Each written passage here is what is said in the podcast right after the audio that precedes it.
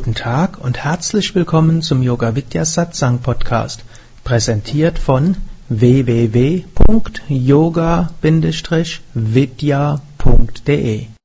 Diese Hörsendung besteht aus Mitschnitten aus Live-Vorträgen und Seminaren im Haus Yoga Vidya Bad Meinberg. Sie gibt dir wertvolle Hilfen und Inspiration für den spirituellen Weg zur Persönlichkeitsentwicklung, Selbsterkenntnis und Bewusstseinserweiterung. Mehr Informationen und Links zu dieser Sendung, wie auch unseren Yoga Vidya Übungspodcast und Mantra Podcast findest du unter www.podcast.yoga-vidya.de. Ist der zweite Advent. Hm? Und eine Woche später ist der dritte Advent. Jetzt die große Überraschung, eine Woche später ist vierter Advent. Und das Komische, und die Woche darauf ist nicht der fünfte Advent. Hm? Hm? Das sind einfache, komische Dinge, die aber dennoch eine tiefe Bedeutung haben. Und man kann Weihnachten und Advent auf verschiedene Weise sehen.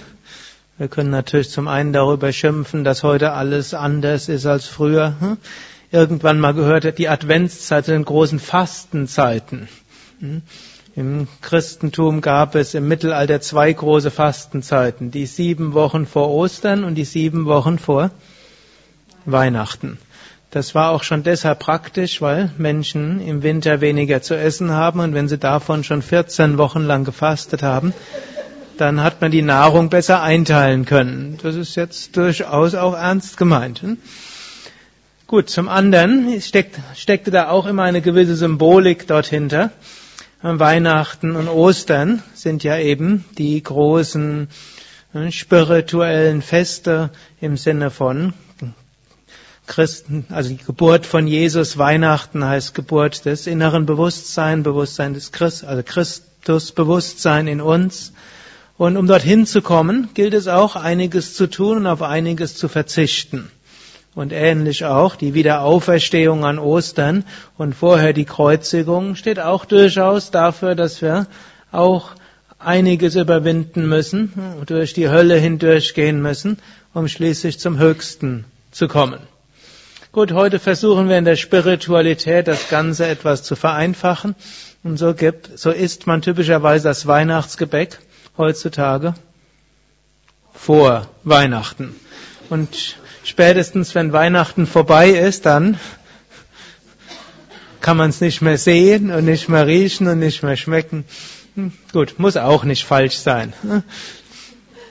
Gut, wir können auf an anderen Seite können wir natürlich auch darüber lästern über die Verflachung von Weihnachten. Weihnachten ist nur noch Kauforgie und Geschäftsorgie. Der Einzelhandel macht, ich glaube, ein Fünftel all seiner Einnahmen in den vier Wochen vor Weihnachten. Und ob die deutsche Wirtschaft nächstes Jahr noch gut funktioniert, entscheidet sich in den nächsten zwei Wochen. Mhm. Gut, auch eine Weise Weihnachten zu sehen. Gut, und die materielle Ebene ist ja auch nicht so ganz unwichtig. Gut, wir können aber auch hm, versuchen, eine halbrosarote Brille aufzuziehen und das Positive in allem zu sehen. Hm. Und dann kann man durchaus sagen, äh, Geschenke und Licht steht ja durchaus für Herzensöffnung. Hm. Selbst wenn das Ganze kommerzialisiert ist, worum es letztlich geht, ist, anderen eine Freude zu machen worum es geht, dass Menschen, wenn sie sich in dieses Einkaufsgetümmel hineinstürzen, sie überlegen, was können sie ihren Liebsten Gutes tun. Und das ist doch was Schönes auch. Und nicht umsonst wird die Erleuchtung als Lichterfahrung beschrieben. Und wenn man vielleicht in die Geschäfte geht, oder wenn man sieht dort so viel Licht, kann man sagen, das erinnert mich an die höchste Erleuchtung, die ich irgendwann bekommen kann. Man muss ja nicht reingehen, sondern wir können einfach sagen, hm, die großen spirituellen Wahrheiten sind doch irgendwo, selbst in der materialistischen Kultur, weiter da. Zwar veräußerlicht, aber immerhin, sie sind noch da und wir können uns daran erinnern.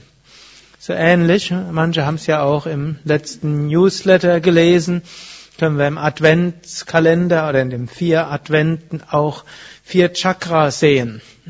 So, der, der erste Advent heißt die Öffnung des ersten Chakras, zweiter Advent, zweites Chakra, dritter Advent, drittes Chakra, vierter Advent ist dann das vierte Chakra und das vierte Chakra ist das Herzenschakra. Und beim Herzenschakra, da fängt der spirituelle Weg richtig an. Wenn unser Herz geöffnet ist und die Liebe da ist, dann kann das Jesuskind geboren werden. Gut, und Normalerweise hat man erst den Weihnachtsbaum mindestens in meiner Kindheit angemacht am 24. Heute schaffen die meisten Menschen den Weihnachtsbaum ab am 25. Früher hat man ihn am 24. angezündet und am 6. hat man ihn abgebaut. Heute fängt er am dritten Advent an zu nadeln. Aber ihr seht, wir haben uns ja auch an die modernen Dinge angepasst und, wir, und hm, heutzutage beginnt der spirituelle Weg schon mit dem ersten Chakra. Gut, und viele Menschen, die mit Yoga anfangen, hm, die fangen ja auch hauptsächlich aus erste, zweite und dritte Chakra-Gründe an. Hm, erste Chakra steht für auch Gesundheit, steht für Heilung, steht für Regeneration auf der physischen Ebene. Es steht natürlich für sehr viel mehr, aber es steht auch dafür. Zweites Chakra steht auch für mehr Energie, dass wir uns irgendwo so energetisch wohlfühlen.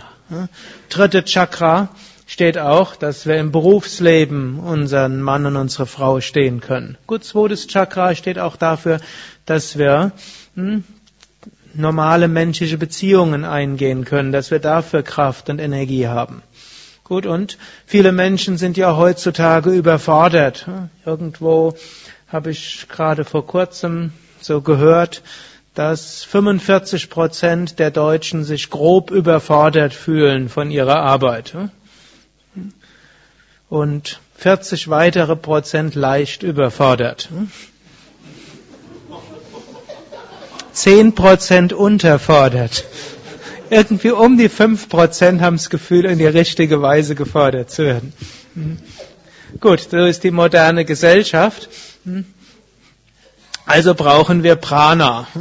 Und dieses Prana, um im beruflichen Alltag dort Energie zu haben, das ist eine der verschiedenen Faktoren des dritten Chakras. Viele Menschen fangen mit Yoga an aus einem der Gründe. Sie wollen physisch heilen, physisch entspannen, sie wollen schöne Energie fühlen und spüren und sie wollen Kraft haben für den Alltag. Und so ist vielleicht der Grund, weshalb heutzutage der Weihnachtsbaum schon am ersten Advent entzündet wird, nicht erst am vierten. Denn der Weihnachtsbaum hat auch eine schöne Kundalini-Yoga-Symbolik. In der Mitte findet ihr den Stamm. Das ist wie die Sushumna, die feinstoffliche Wirbelsäule, an der sind die verschiedenen Chakras. Von dieser Sushumna gehen die verschiedenen hm, Energiekanäle aus und da gibt's dann insgesamt sieben Hauptchakras und mal gucken, wie viel der Baum hat. Eins, zwei, drei, vier, fünf, sechs. Ja, irgendwo kann man so sehen, sieben Hauptabzweigungspunkte. Da hat irgendjemand entweder tief gedacht oder ist irgendwo geführt worden oder Maheshwari und ich haben das jetzt durch unsere yogische Brille verzerrt so wahrgenommen.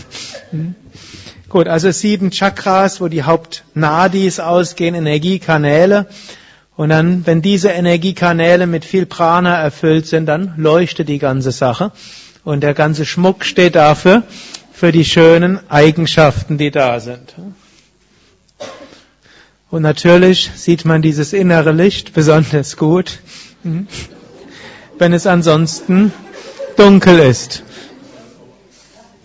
So können wir die inneren Kräfte besonders spüren, wenn wir uns für die Meditation oder fürs Pranayama etwas zurückziehen. Gut, vielleicht fällt euch selbst auch noch mehr Symbolik ein, wie wenn ihr mit dieser scheinbar materialistischen Weihnachtszeit konfrontiert werdet, dort euch dadurch an viel Positives erinnern lassen könnt.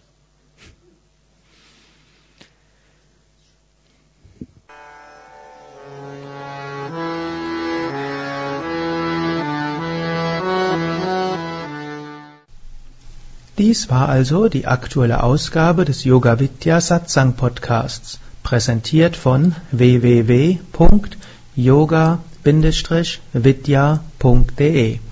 Das ist yoga-vidya.de. Mehr Informationen und Links zu dieser Sendung, wie auch unseren Yoga Vidya Übungspodcast und Mantra Podcast findest du unter www.podcast.yoga-vidya.de Podcast schreibt sich P-O-D-C-A-S-T yoga-vidya.de Mehr Informationen für den Weg von Yoga und Meditation erhältst du unter unserer Website da findest du auch das Seminarprogramm der Yoga Vidya Seminarhäuser im Westerwald und im Teutoburger Wald Bad Meinberg, das Kursprogramm der 50 Yoga Vidya Zentren und die Adressen von über 1200 Yogalehrern. www.yoga-vidya.de Über Kommentare freue ich mich, insbesondere natürlich auf iTunes und auf podster.de und meinem Blog www.blog.yoga-vidya.de Bis zum nächsten Mal, alles Gute, herzlichst Sukadev